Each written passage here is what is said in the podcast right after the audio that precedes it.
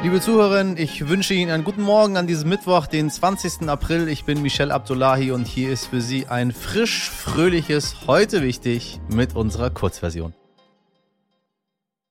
Zuerst für Sie das Wichtigste in aller Kürze.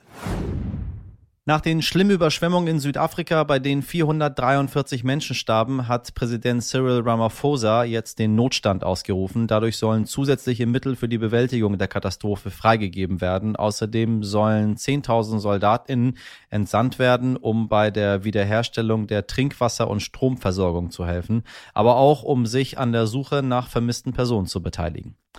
Die Türkei hat eine neue Offensive im Nordirak gegen die verbotene kurdische Arbeiterpartei PKK gestartet. Das Verteidigungsministerium in Ankara teilte mit, dass seine Luftwaffe unter anderem Verstecke, Tunnel und Munitionsdepots bombardiert habe. Der Konflikt zwischen der PKK und der Türkei dauert seit 1984 an und kostete bislang Zehntausenden Menschen das Leben. Ein Waffenstillstand war im Sommer 2015 gescheitert. Schlechte Nachrichten für uns VerbraucherInnen. Der Chef des Energiekonzerns E.ON, Leonhard Birnbaum, hat jetzt steigende Preise für Stromkunden angekündigt. Grund dafür sei der Umstieg vom Pipeline-Gas auf Flüssigerdgas. Dies würde laut Birnbaum die Gasverstromung verteuern. Außerdem sprach sich der Chef des Energieriesen gegen ein sofortiges Embargo auf russische Gaslieferungen aus, da dies seiner Ansicht zufolge den europäischen Zusammenhalt zerstören könnte. Alarmierende Nachrichten erreichen uns auch von der Südhalbkugel, denn normalerweise nimmt das Eis der Antarktis immer ein wenig zu, während das Eis in der Arktis durch den Klimawandel immer weiter schmilzt. Jetzt haben Forscher jedoch zum zweiten Mal innerhalb von fünf Jahren feststellen müssen, dass auch diese Ausdehnung wieder zurückgegangen ist. Somit hat das antarktische Meereis laut dem Klimawandeldienst des EU-Programms Copernicus den niedrigsten Stand seit Beginn der Aufzeichnung im Jahre 1979 erreicht. In unserer gestrigen Folge haben Sie es schon gehört. Am Sonntag gehen die Präsidentschaftswahlen in Frankreich in die zweite Runde. Marie Le Pen gegen Emmanuel Macron. Der Ausgang dieser Wahl ist nicht gerade unwichtig für die politische Lage in der gesamten EU und auch in ganz Deutschland mit Blick auf den aktuellen Krieg in der Ukraine. Militärexperte Carlo Massala hat die rechtsnationale Kandidatin Marine Le Pen genau beobachtet und zeigt sich im Podcast Ukraine die Lage durchaus angespannt. Also nach dem, was wir hören aus dem Wahlkampf, aus ihren Reden und aus ihren äh, Fernsehbeiträgen, hätte das gravierende Folgen, weil sie ist dezidiert eine äh, Gegnerin der Europäischen Union. Also sie wird den Weg zu verstärkter Integration sicherlich im Bereich der Sicherheits- und Verteidigungspolitik nicht mitmachen. Sie will die Franzosen aus der militärischen Struktur der NATO wieder rausholen. Das ist alte französische Politik, also das äh, hat ja unter de Gaulle angefangen. Das wäre nicht so dramatisch, aber sie will die Beziehungen zu Russland intensivieren und redet von einer französisch-russischen Allianz. Und das würde natürlich alles alles torpedieren, was gegenwärtig im Rahmen von EU und NATO mit Blick auf die Ukraine betrieben wird.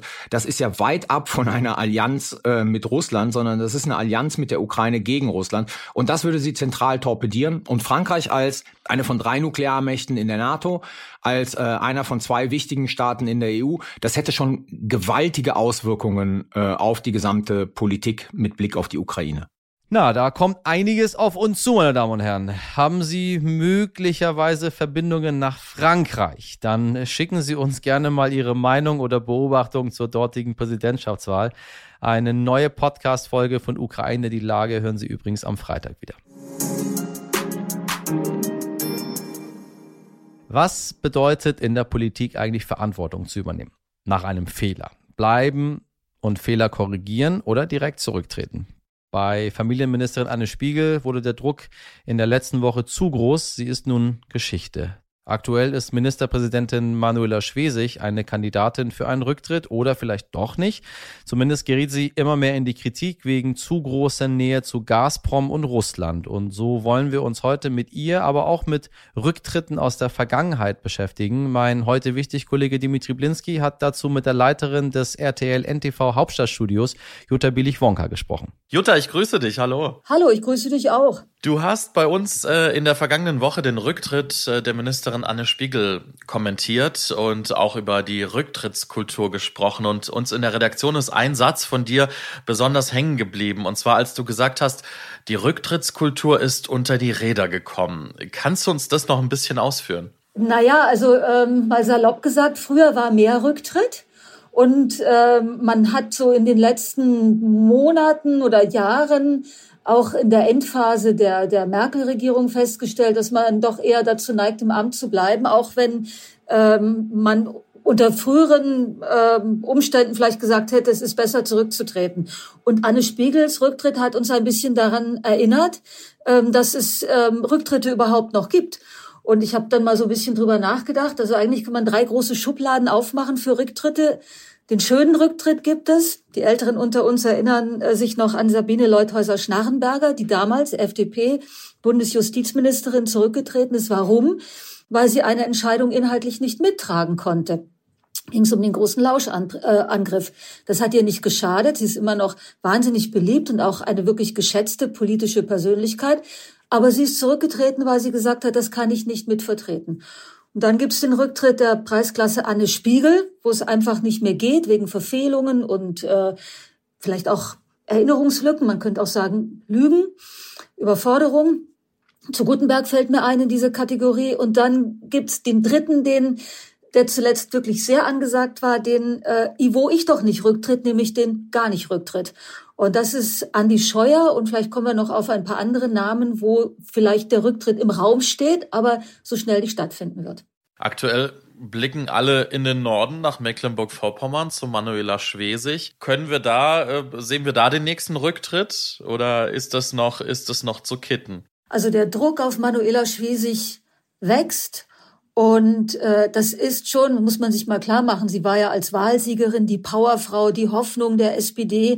Jetzt gibt es Kommentatoren, Kollegen, die nennen sie Putins Marionette und ihr Land wird als Mecklenburg-Gazpromern äh, verhöhnt, muss man ja schon sagen. Also da kommt einiges auf sie zu. Und das, was jetzt so zutage gefördert wird an, an Absprachen, um diese merkwürdige Klimastiftung ins, ins Leben zu rufen, das ist schon dubios und ähm, ich glaube, jetzt ist die Stunde der Aufklärung. Wenn es zu einem Untersuchungsausschuss kommt, wird man sich das Ergebnis angucken und dann ist in der Tat die Frage, ähm, ob sie sich dann wird halten können. Aber die nächste Stufe ist, um mein Eindruck jetzt wirklich nochmal äh, in die Aufklärung zu gehen. Was sie möglicherweise schützen kann, ist, dass es eben sehr prominente Genossen gibt, nicht nur den Altkanzler Schröder, sondern auch auch den Bundespräsidenten, die alle so ihre Vergangenheit mit Russland haben. Und die Formulierung ist ja nicht, äh, ich habe mich geirrt, sondern ich und die anderen auch. Und solange man da ein bisschen in der Gruppe unterwegs ist,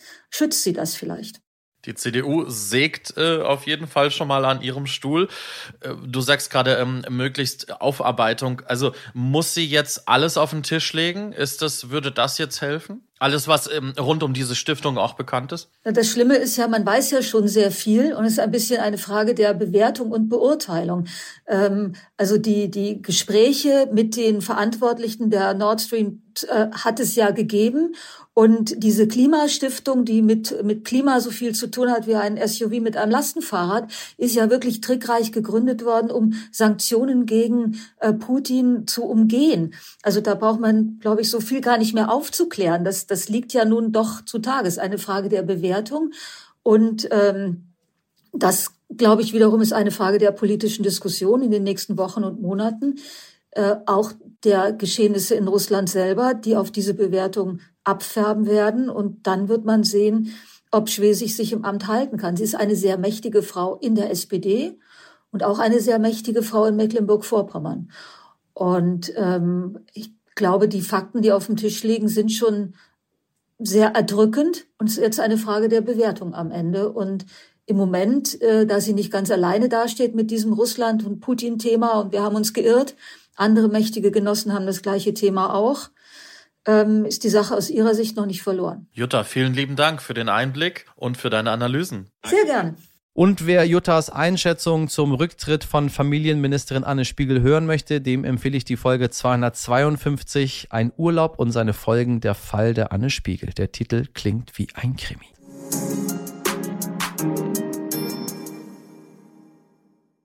Und damit sind wir leider auch schon wieder am Ende unserer Kurzversion angekommen. Wenn Sie trotzdem noch nicht genug haben, dann empfehle ich Ihnen unsere Langversion. Da hören Sie auch das wirklich tolle Gespräch mit Jutta Billig-Wonka in der vollen Länge. Schreiben Sie uns jederzeit Ihre Ideen oder Anregungen. Heute wichtig jetzt stern.de.